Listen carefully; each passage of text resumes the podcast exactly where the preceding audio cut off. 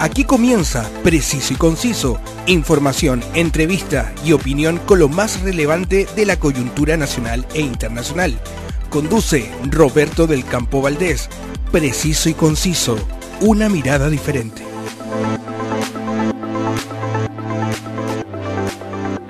Un gran saludo a todos quienes gustan de estar bien informados y se dan cita en este podcast para revisar los diferentes temas de la actualidad. Desde Santiago de Chile les mando un gran abrazo a todos ustedes, a quienes hacen esto posible. Desde el 14 de diciembre, uno a uno fueron detenidos por la Policía de Investigaciones de Chile, la PDI, los 55 supuestos empresarios, colaboradores de estos y hasta los testaferros de siete organizaciones o clanes que dejaron en evidencia el mayor fraude tributario del que se tiene registro en la historia judicial chilena. José Antonio Pavés Canesa es el nombre en el que se centró en primer lugar el caso, utilizando 16 sociedades de papel que operaron entre 2014 y 2020, emitió nada menos que 100.000 facturas ilegales, generando operaciones comerciales de 3.308 proveedores inexistentes.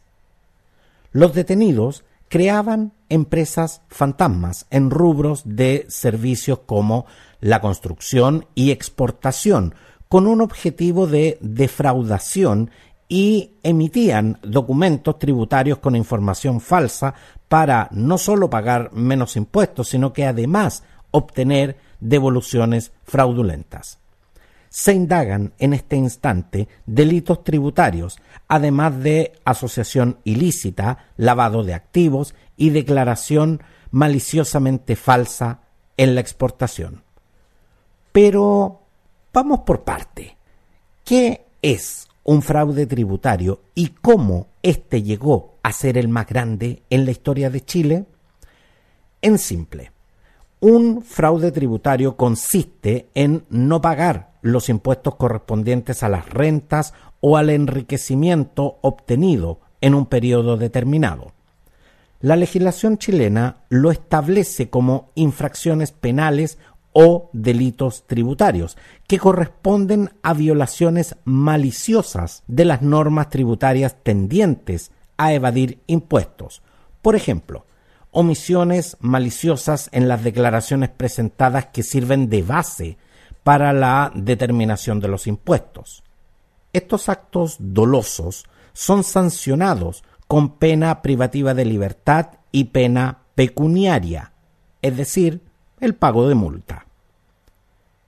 El golpe de la Fiscalía Metropolitana Occidente ocurrió tras cuatro años de investigación, exactamente desde el año 2019, y se concretó con la detención de 65 personas tras el allanamiento a 90 domicilios en 10 regiones del país el fraude de las siete organizaciones criminales, como fue eh, calificada por la Fiscalía, habría logrado defraudar la suma de 240 mil millones de pesos, los cuales se concretaron a través de la operación de 340 contribuyentes que emitieron más de 100.000 facturas falsas, según ha denunciado el servicio de impuestos internos.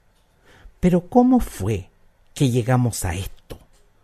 ¿Cómo esta operación llegó a convertirse en el fraude tributario más grande de nuestra historia? José Antonio Pavés Canesa, quien en este momento ostenta el triste título de ser el estafador récord de Chile, porque se embolsó más que los fraudes en el ejército y en carabineros sumados. En esta operación estarían también involucrados su padre, su madre y su hermano, que es abogado del CERVEL. Lo que se sabe hasta ahora es que José Antonio Pavés Canesa, de 40 años, junto a sus brazos operativos, se dedicó a administrar de facto una sofisticada red de sociedades que emitían y facilitaban facturas falsas a otras empresas a cambio de una comisión económica, las que posteriormente eran registradas en la contabilidad de las empresas receptoras e incorporadas en sus declaraciones de impuestos, posibilitando así la rebaja indebida de sus cargas tributarias o la obtención de devoluciones indebidas, o sea, que no les correspondía. Asimismo, la organización criminal se dedicaba a autoemitirse este tipo de documentos tributarios para dar una fachada de autenticidad a las operaciones comerciales que consignaban sus facturas.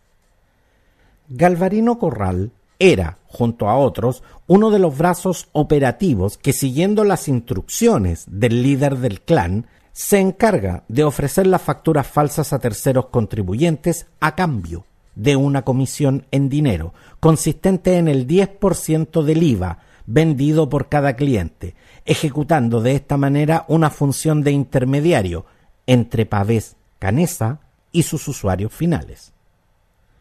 Germán Rousseau del Río, abogado que ejercía como notario suplente de una notaría, estaba a cargo de confeccionar las escrituras de constitución social, compraventa y modificación de estatutos societarios de la sociedad creada por Pavés Canesa, con los datos que le proporcionaba este último, o bien las terceras personas que se apersonaban en la notaría para la firma, previo de coordinación con el líder de la organización criminal.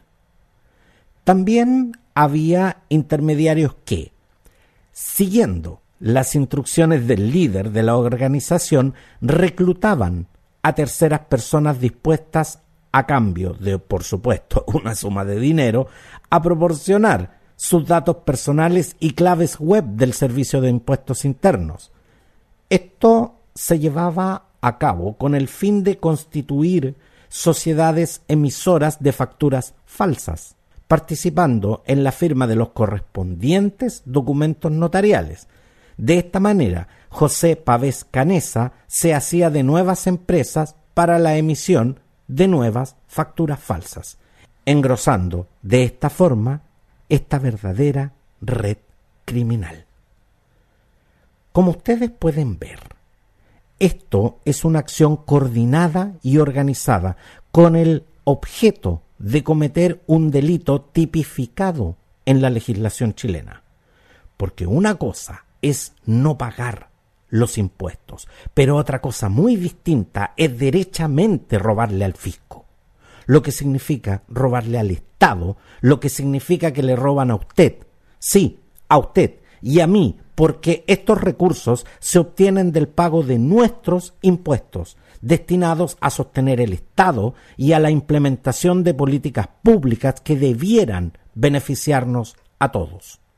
Pero esto no va a ocurrir, porque ese dinero jamás llegó a las arcas fiscales gracias a estas personas.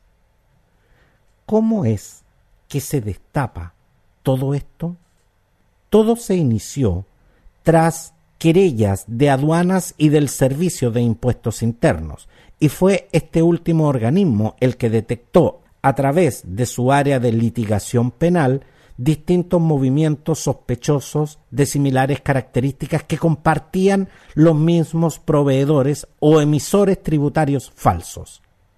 De esta manera se empezó a armar este puzzle delictual y de esta manera se logró establecer que esto no eran delitos aislados, sino que estábamos frente a uno de los mayores fraudes tributarios de nuestra historia. Dichos delitos ocurrieron en ciudades como Arica, Talca, Santiago y Puerto Montt, entre otras. Los empresarios detenidos son todos chilenos aunque ninguno reconocido eh, a nivel público, las compañías que crearon de tamaño mediano eran de diversos rubros como la construcción y diferentes servicios. Este megafraude, hasta donde sabemos, abarca solo al territorio nacional, ya que no se han detectado, al menos por ahora, operaciones en el exterior. Les recuerdo que estamos hablando de una investigación en curso, por lo tanto, perfectamente esta información podría variar. El Ministerio Público solicitó aplicar la prisión preventiva a 26 de los 55 empresarios que fueron formalizados en el Centro de Justicia, quienes serían los líderes y colaboradores de los siete clanes que efectuaron estas operaciones. La investigación había comenzado en 2016, es decir, hace casi una década. En Chile, las instituciones funcionan contra quienes delinquen, contra quienes hacen delitos de cuello y corbata y contra quienes cometen actos de corrupción y todas esas personas tienen que cumplir lo que establece el derecho, declaró al ser consultado sobre este tema el presidente Gabriel Boric. La pregunta que inmediatamente me hago es, entonces, ¿cómo la investigación tardó tanto en establecer que aquí se estaba cometiendo un delito y cómo en un país donde el mismísimo presidente de la República señala que las instituciones funcionan, estas mismas tardan tanto en darse cuenta. Cuando revisamos el historial de fraudes tributarios, cabe hacerse la pregunta de ¿qué tan fácil es cometer estos delitos en Chile?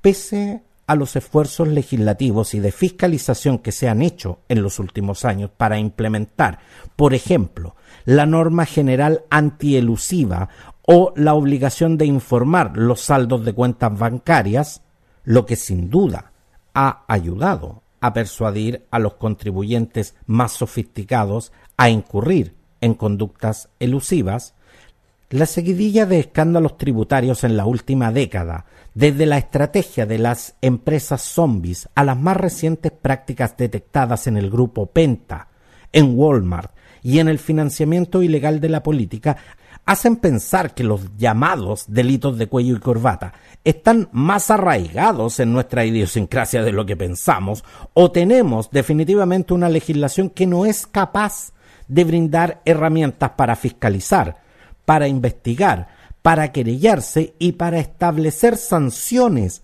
que desincentiven estas prácticas. Porque si pensamos, el más grande fraude tributario de nuestra historia no es una operación concebida por una mente criminal superior.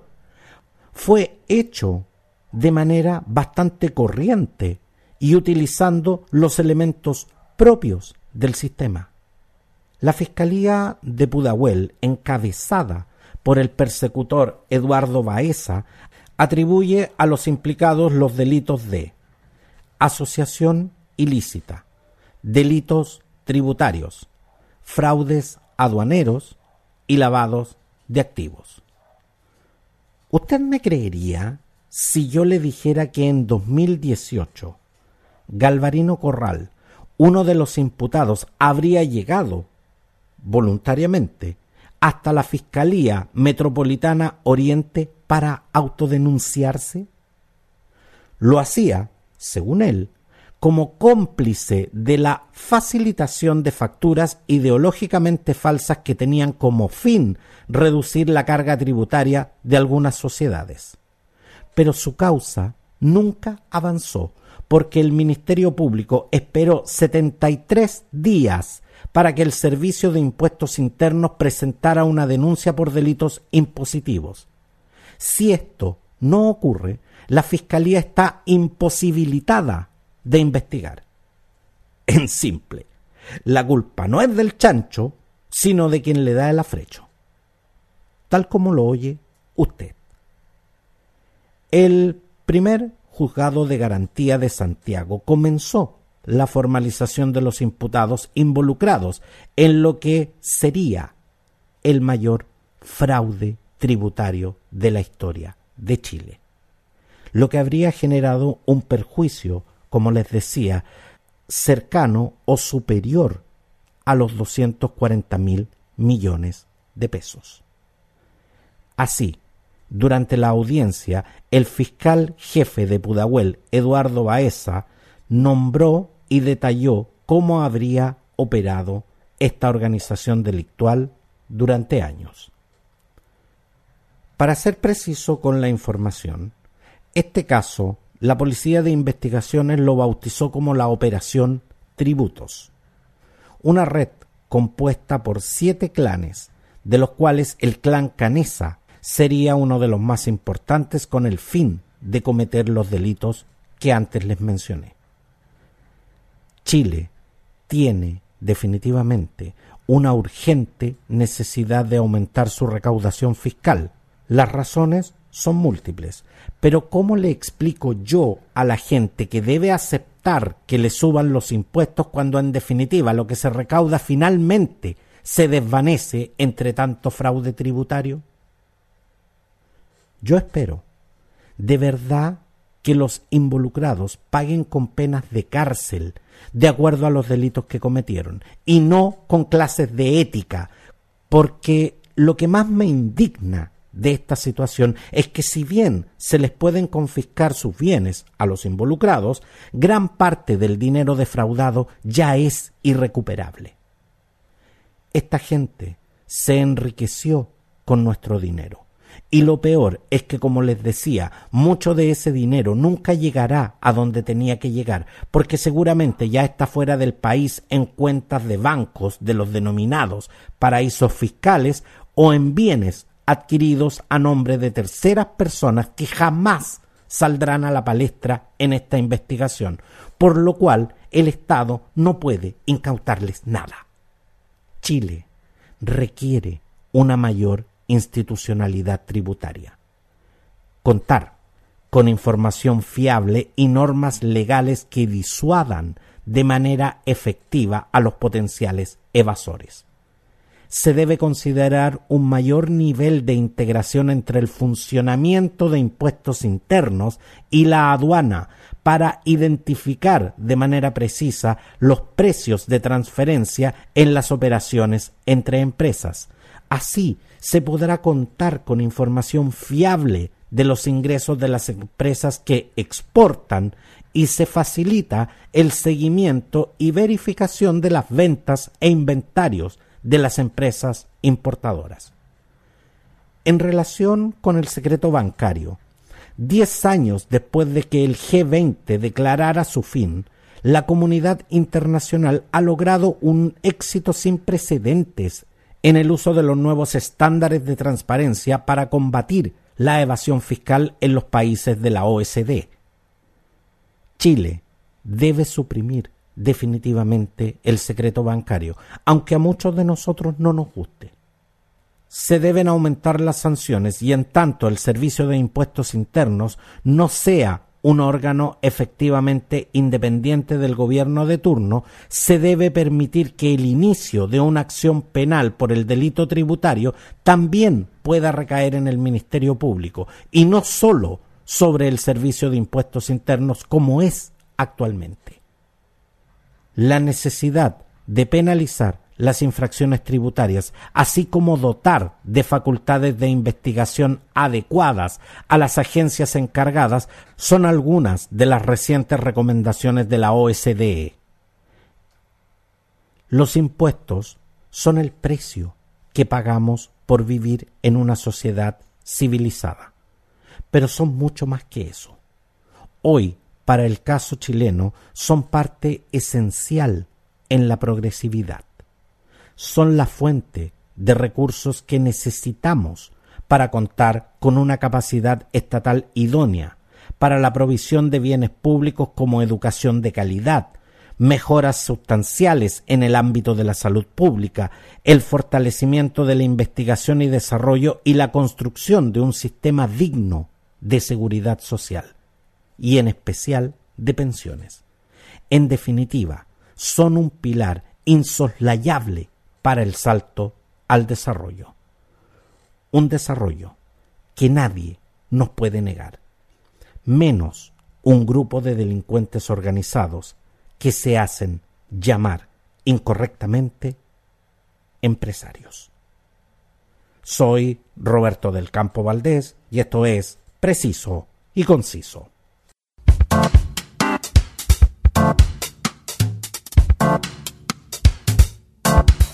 Todos los contenidos de Preciso y Conciso están disponibles en Spotify y en las más importantes plataformas de audio podcast. También los encuentras en nuestras redes sociales y canales disponibles en WhatsApp y en Telegram. Búscanos en todas ellas como Preciso y Conciso. Muchas gracias por su preferencia y nos vemos en una próxima edición. Hasta pronto. Quedaste bien informado con los temas del momento preciso y conciso, una amplia mirada que te invita a ser parte del hoy y el mañana. Preciso y conciso, una mirada diferente.